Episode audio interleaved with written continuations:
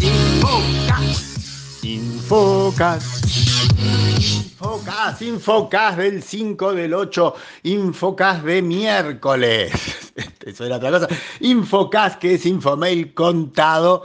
Este, Infocas, que es sponsoreado esta semana por Grupo Fejurón.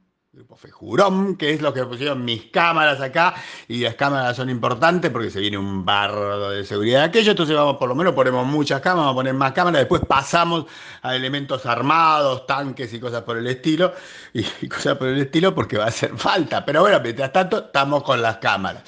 ¿Y qué hay en el qué, qué, cuenta el Infomail? ¿Qué pasó en el Infomail de hoy? En el Infomail de hoy tenemos, primero que nada, que hay sponsor nuevo, hay sponsor número 14, el sponsor 14 es Biconnectic, Biconnectic que está muy de moda, ustedes ya saben, Biconnectic, el, el, el Wi-Fi personal y todo eso, los van a poder conocer en persona y preguntarle cosas sobre sus aparatitos. Ah, eh, bien que bueno, los que estén invitados a la fiesta, obviamente, pero alguien lo va a ver en una foto, van a estar conocidos y dentro de Info es un, un para, para leer en extenso.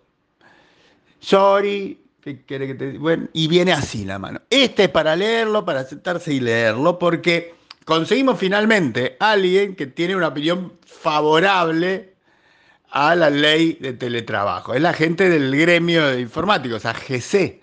AGC Ezequiel Tosco nos mandó un mail largo, detallado, vamos a decir, mejor dicho, un mail detallado este, de por qué cree que la ley no está tan mal o no está mal directamente y que sirve y que todo eso. Obviamente, obviamente vamos a poner claro esto, él es del gremio, él aboga por el concepto de gremio, está de acuerdo con las ideas que significan cuestiones del gremio. En ese sentido, es todo lo contrario de todos los empresarios que por razones de público conocimiento le tienen como un poquito de aversión a las cosas de, medio después de, de, todo lo que ha hecho Moyano en, su vida, como que la gente le tiene miedito.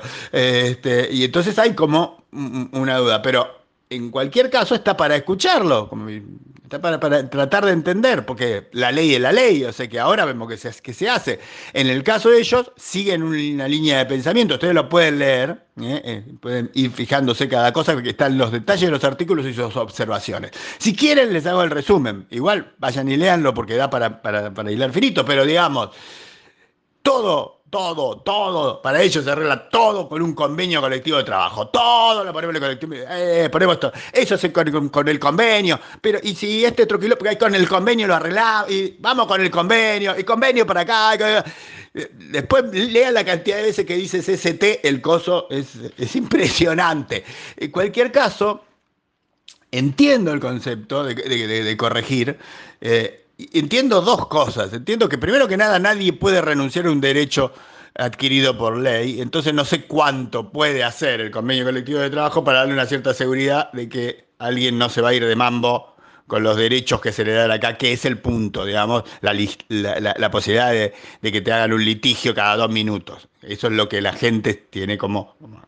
Y este, en contrapunto, en contrapunto, también es cierto que la ley ya está, o sea que algo hay que hacer si se quiere teletrabajar. Y acá hay una cosa importante.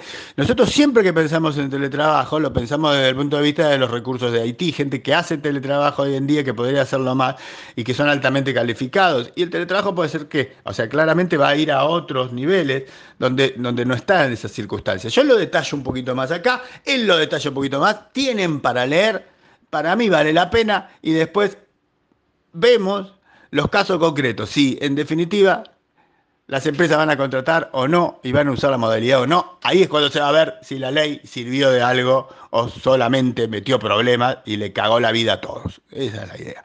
Vieron dos, vieron de tweets tweet cortito, porque como el otro es largo, lo hice cortito. ¿eh? Un nombramiento, Patricio López, que lo recordarán de Sonda. Bueno, ahora está en una consultora que se llama Enta Consulting. ¿Eh? Felicitaciones, alegría y todo eso. Kasperky se mandó un dato de un informe, dicen que el 28% de las, eh, o sea, que las empresas que tienen EDR, Endpoint Detection Repose, este, son de las 28% más que detectan un incidente rápido y todo eso. Al mismo tiempo dicen que la media normal es 19%, o sea que de 19 a 28 para mí no es para tanto, pero bueno, Están vendiendo EDR.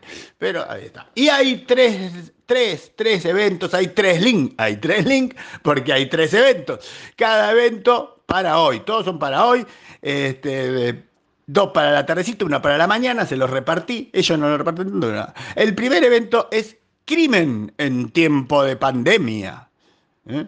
Crimen en tiempo de pandemia. Y el punto acá es que está Horacio Azolín, que es un fiscal, que es el fiscal para cosas de crimen. Hay un link y parece que es interesante. Yo no les pongo todos los eventos que me aparecen, les pongo lo que me parece que de alguna manera puede ser que tengan algún interés. Y acá, por ejemplo, el otro, el siguiente, el rol de organismos internacionales y las nuevas tecnologías en tiempos del COVID.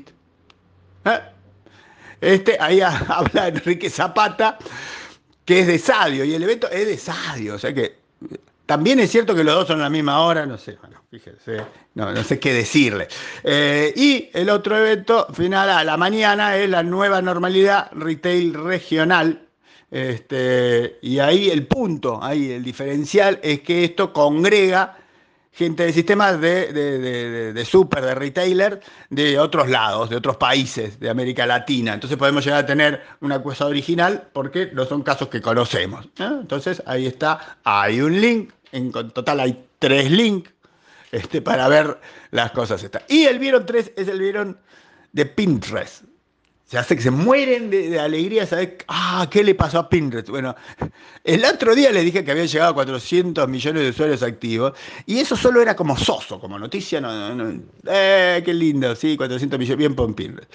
Este, y de hecho yo no conozco a nadie que use, sé que eh, Pinterest, así que no, sé, pero acá como que lo amplían, se mandaron un gráfico y tienen detalles de quiénes serían los usuarios de Pinterest, cómo cambian, y entiendo que por ser una aplicación este, exitosa representa una segmentación de la sociedad. Entonces, hay datos que deben ser como para analizar sociológicamente. Que haya un incremento del 50% en el público generación Z. ¡Eh!